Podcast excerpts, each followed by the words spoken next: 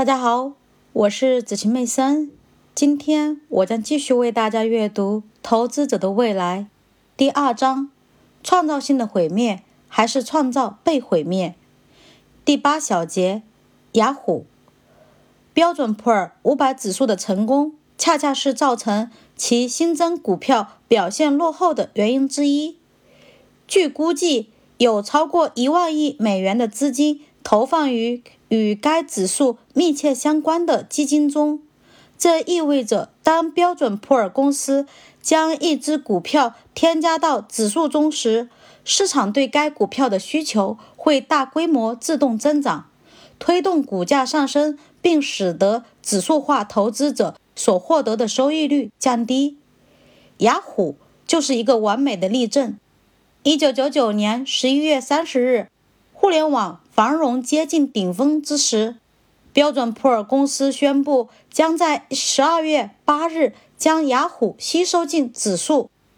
在那之前，一九九九年一月登上指数的美国在线 AOL 是指数中唯一的网络股票。人们意识到，不久之后各指数基金就会大量买进这只股票。于是，在消息发布的。第二个交易日早晨，购买指令像洪水一般涌向市场。雅虎的股价几乎在交易刚开始时就上升了九美元，价格持续上涨，直到在十二月七日以每股一百七十四美元收盘。短短五个交易日内，这只股票的价格上升了六十八美元，比消息公布前上浮百分之六十四。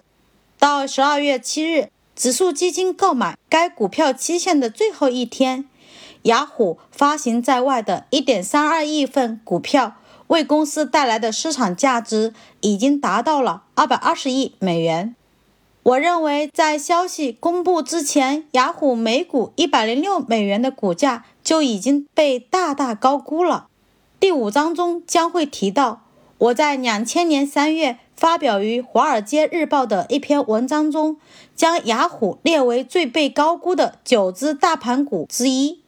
那时，雅虎的市场价值超过九百亿美元，股票价格达到每股盈利的五百倍。这样的市盈率是标准普尔五百指数平均水平的二十倍还多。当时，我在一个标准普尔五百指数基金中持有头寸。因此，对雅虎股价的飙升感到甚为忧虑。很明显，雅虎会拖指数基金未来收益的后腿。不幸的是，这样的事情将来还会发生。接下来的事情证明我并不是在杞人忧天。雅虎的经历又在其他新登上标准普尔五百指数的公司身上重演了。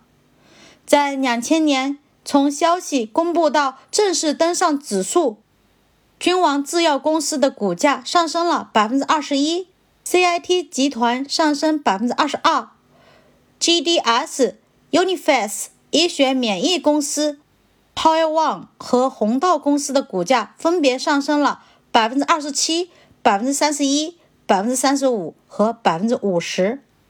这些价格上升意味着指数化投资产品的收益率将会随着时间的推移而下降。